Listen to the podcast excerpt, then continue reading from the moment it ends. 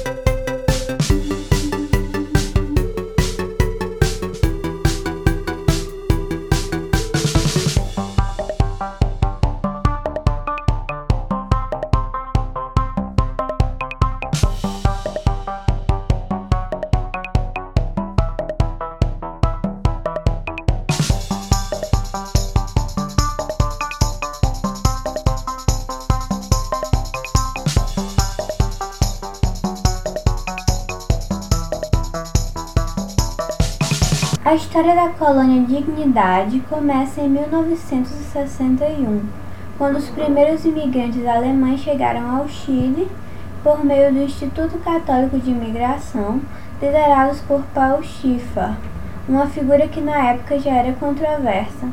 Só para ter uma noção, Schiffer era um ex-militar nazista que já tinha sido acusado de pedofilia na Alemanha enquanto trabalhava como assistente social e depois se tornou um pastor independente.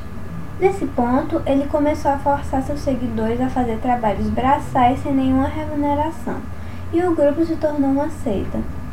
Quando as acusações de pedofilia que não tinham sido julgadas vieram à tona, ele organizou a imigração de centenas de fiéis para o Chile, e então foi fundada a Colônia Dignidade na província de Linares, que é no sul do país.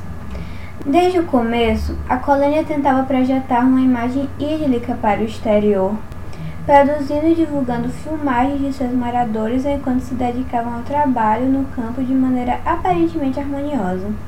Era um grupo que tinha uma preocupação estética com a identidade alemã muito forte, visto que usavam roupas típicas do país e cantavam músicas da Baviera enquanto trabalhavam, segundo relatos. Mas a realidade era que os seguidores de Paul Schiffer faziam parte de uma seita abusiva com ideais antissemitas e anticomunistas e era um lugar onde crianças e dissidentes eram abusados e nada era feito.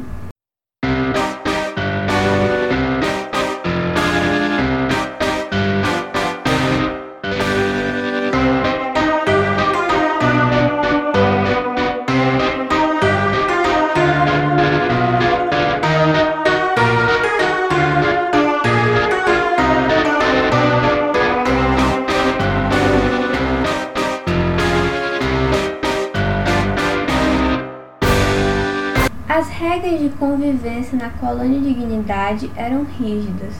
As famílias eram separadas e os filhos eram criados de maneira comunal, sendo que os pais estavam proibidos de conversar com eles e as crianças não podiam conhecer os irmãos.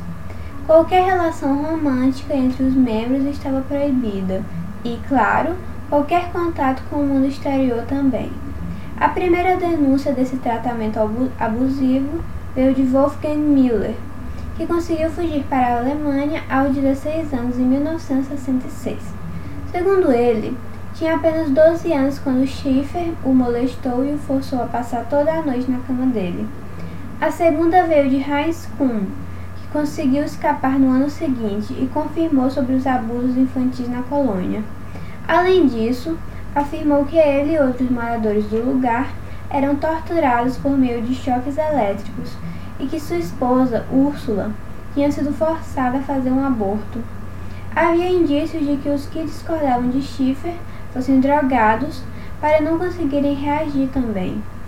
No entanto, esses dois casos acabaram sendo abafados com a ascensão de Augusto Pinochet ao poder e início da ditadura militar, pois havia laços entre a seita de Paul Schiffer e os militares golpistas.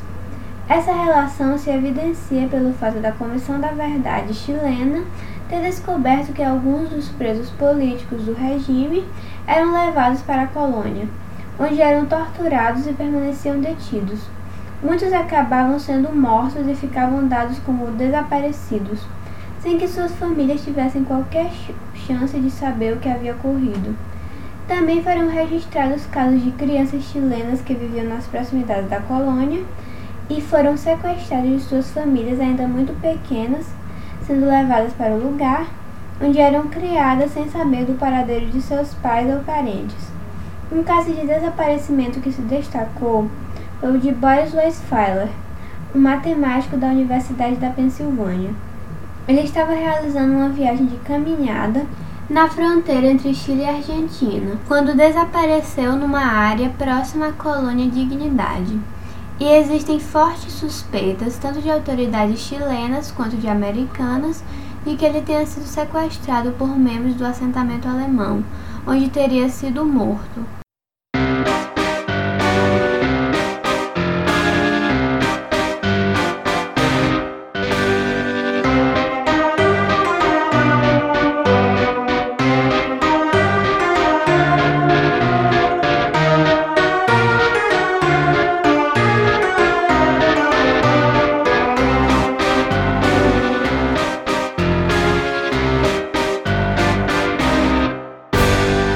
Além do inacreditável número de crimes contra os direitos humanos, foram encontrados no ano de 2005 armas como rifles, metralhadoras e granadas na colônia, sendo considerado o maior arsenal em mãos privadas do Chile.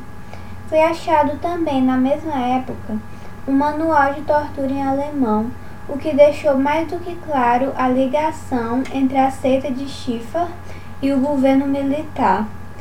O jornalista americano John James, que era correspondente na América Latina, afirmou que o serviço de inteligência alemão também tinha laços com a seita e que ajudou a construir bunkers, túneis no hospital e pistas de pouso no assentamento. Mesmo após o fim da ditadura militar em 1990, a dinâmica da colônia Dignidade permaneceu inalterada e aqueles que viviam nela continuavam tendo seus direitos humanos negados. Ainda era muito difícil ser feita uma investigação formal sobre o tema, porque o exército seguia conservando alianças com a seita, juntamente com chilenos de extrema direita, que dificultavam ou até impediam as tentativas de parar os crimes. Era como se o que começou sendo um assentamento tivesse se tornado um estado paralelo em território chileno mas no século XXI isso acabou. Paul Schiffer foi finalmente detido em 2005, na Argentina, sendo extraditado para o Chile logo em seguida e preso. Ele faleceu em 2010, em Santiago. Hartmut Hoppe, outro líder da colônia, fugiu para a Alemanha em 2011 a bordo de um helicóptero, mas promotores alemães solicitaram a um tribunal que impusesse uma pena de cinco anos no Chile para ele. Em 2013, mais seis líderes foram condenados à prisão pelo Supremo Tribunal chileno.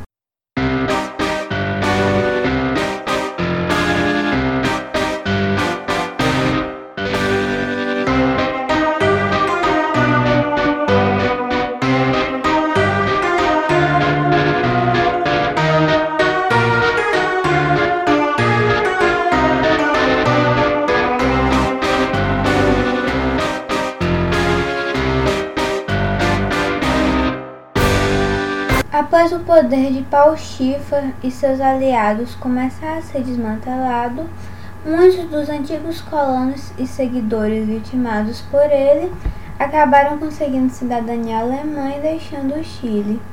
Os que ficaram decidiram reformular e modernizar o assentamento, trocando seu nome para Vila Baviera. Segundo os novos líderes, agora o contato com o mundo exterior é permitido e o turismo é bem-vindo, sem contar que os jovens podem deixar a vila para buscar uma educação superior. Esse é um dos casos mais bizarros de seita que eu já vi, além de ser um dos mais complexos. As investigações sobre os abusos e irregularidades continuam, então muito ainda pode ser revelado, mesmo agora em 2020. Caso você queira saber mais, recomendo que leia as reportagens que a BBC e o El País fizeram sobre a colônia. Tem também os filmes A Casa Lobo e Colônia, que falam do tema. Eu assisti a Casa Lobo e recomendo muito. Bom, gente, foi isso. Espero que vocês tenham gostado e que essa história tenha dado para vocês uma noção do porquê não devemos confiar nem em militares que querem monopolizar um país, nem em gente que propaga fantasias pastoris vagas. Até a vista!